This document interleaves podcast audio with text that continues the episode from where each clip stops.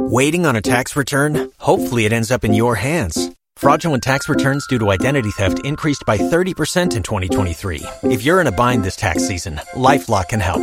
Our US based restoration specialists are experts dedicated to helping solve your identity theft issues. And all Lifelock plans are backed by the Million Dollar Protection Package. So we'll reimburse you up to the limits of your plan if you lose money due to identity theft.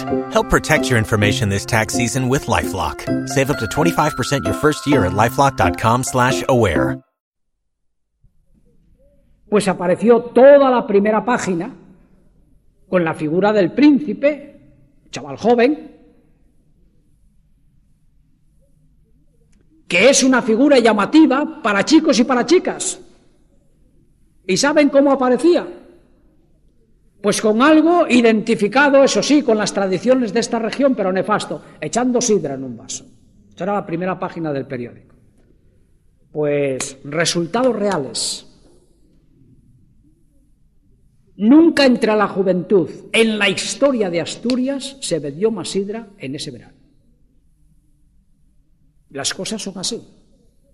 Y no porque los jóvenes premeditadamente pensasen, pero eso funciona, porque los mensajes van a la parte más profunda de las personas. Y esos modelos de identificación, cada vez que sacan los personajes de relieve, que lo suelen sacar cuando llegan los postres o los brindis, y la gente los está viendo con la copa en la mano.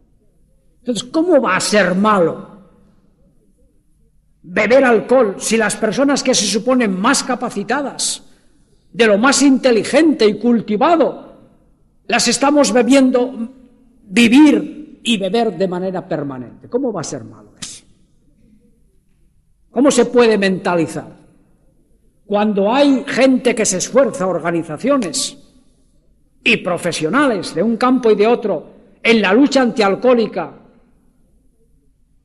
en un país como España, hay una sociedad con sus superestructuras que sin querer o queriéndolo actúa en sentido contrario.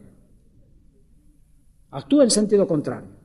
Es como cuando hay hospitales para curar los heridos de guerra y hay personas para herir a las personas en la guerra y para destruirlas. Es un contrasentido, es una contradicción de, de la sociedad en la que vivimos. Esta madre de este rey tenía las cosas claras. No es de los reyes, ni de los que están en eminencia, ni de los que representan algo, pero claro, no hay que llegar tan lejos. ¿eh? Los padres, que son las figuras que necesita el hijo identificarse con ellas e introyectarlas, si ellos beben, pues ya está en marcha. Los maestros de esos niños. ¿Cómo se puede hacer una campaña de prevención contra las drogas dando clase a los niños mientras que se fuma? Esto no puede ser. Eso es lo que ocurre, pero así no funciona. Porque los niños necesitan identificarse con modelos positivos que con su vida demuestren que hay que hacer las cosas de otra manera. Y la última familia, en el libro de, de Job y en el capítulo primero, este personaje tan importante también en la historia de la revelación de Dios, tampoco es israelita ni judío. Y es un ejemplo de lo que no debe ocurrir en la vida de una familia. Fíjense lo que estoy diciendo, casi un escándalo, ¿no? Porque cuando se habla de ese personaje, en medios especialmente eh, evangélicos, es como un personaje intocable, sacrosanto, perfecto, ¿no? Como dice la escritura, que no quiere decir perfecto, por cierto, sino otra cosa. Y entonces todo lo hizo bien, pues no, señor, hizo un montón de cosas mal.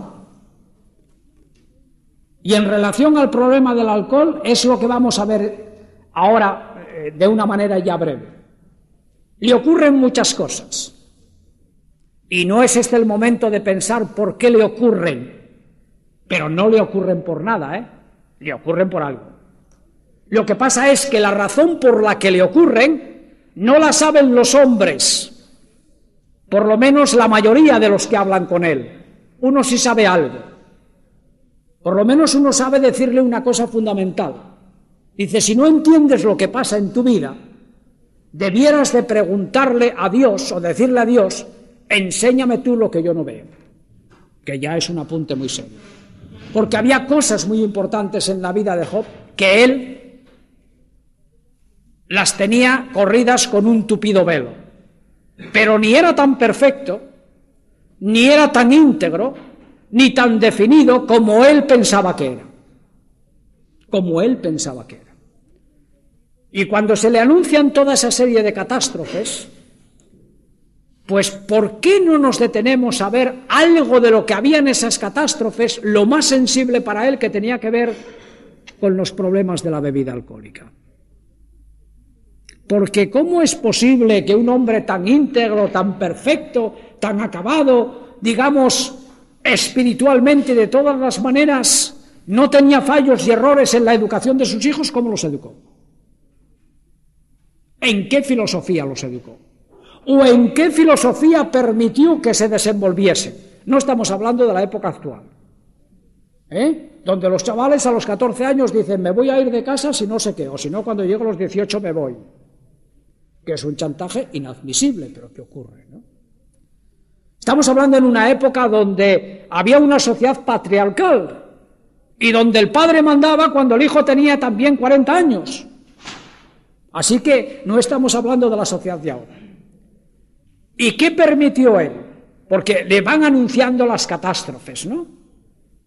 Que un hombre que tenía tantas riquezas, y no es el momento, no tendría demasiadas. O sea, las riquezas que tendrían no serían demasiadas riquezas para ser tan íntegro. ¿Qué pasaba con esas riquezas? Porque sus hijos vivían en mansiones, eso está claro. ¿Y qué había en esas mansiones? orgías. No era posible eso.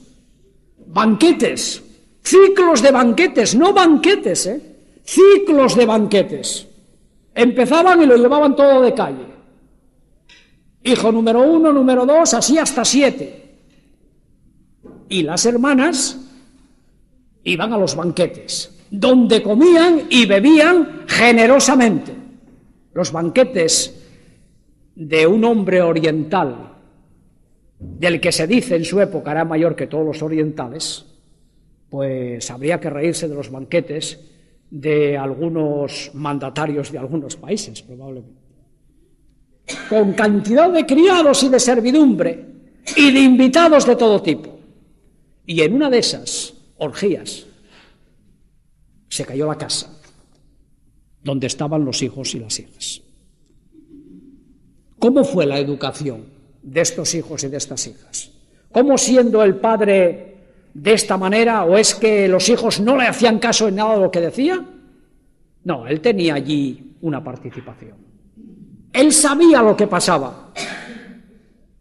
Y podía en aquella época, por la autoridad que tenía, corregir cosas, pero no lo hizo así. Él después de que terminaban los ciclos de las orgías, hacía una especie de convocatoria de los hijos, podía convocarlos en presencia física o no, no deja el original muy claro este tema, y ofrecía sacrificios a Dios, porque decía, no vaya a ser que mis hijos, en medio de estas orgías, maldigan a Dios en su corazón.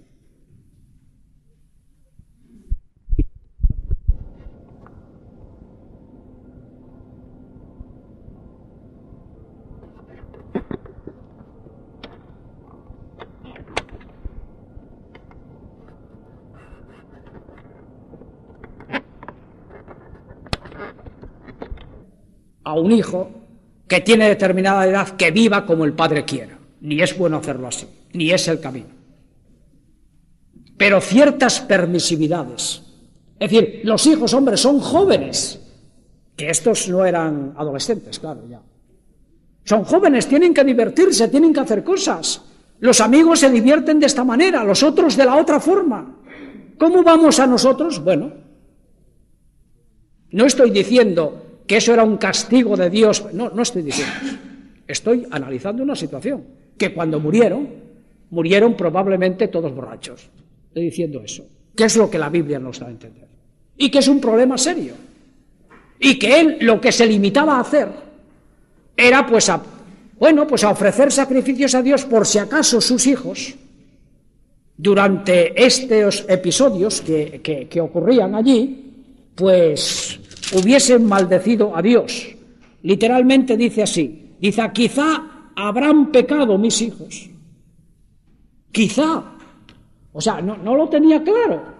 ¿eh? Quizá habrán pecado mis hijos y habrán blasfemado contra Dios en sus corazones. Por si la cosa fuese más sarcástica. Porque claro, no se ofrecen sacrificios para reconciliar a los hijos con Dios porque los hijos alaben a Dios, ¿no? Y el pecado no tiene nada que ver con eso. Es decir, el hecho de que en el original, aquí y en otras partes de Job, sea bendecido, todavía tiene más fuerza. Es decir, es como estar diciendo, quizá durante estos efectos estuvieron burlándose de Dios. Y eso nos podría acercar a uno de los efectos del alcohol en los seres humanos. Estimular el sentido de la deificación del hombre. Es decir, se, desplaza el tema de Dios. No es por nada que el alcohol, decíamos ayer, era un Dios. Se desplaza y se estimula el sentido de la deificación del hombre. Y hay en la Biblia este tema tratado, por ejemplo, en el libro de Daniel, en una fiesta también que ocurre en ese libro, donde el alcohol tiene mucho que ver, pero todas las cosas que la Biblia dice sobre estos temas no las podemos tocar. Bien, Quizá fue un poco, no sé si como yo quería decirlo o no, porque quería decir una serie de cosas sobre la familia que no hay tiempo, pero me ha parecido oportuno, pues, tomar estas familias como tipo de referencia y vuelvo a decir como el día de ayer, esto es cómo percibo yo las cosas. Eso no quiere decir que porque yo digo estas cosas ustedes tienen que decir, no, no, pues esto es así. No, piénsenlo, medítenlo, reflexionen y que, que, que Dios nos ayude ¿no? a entenderlo.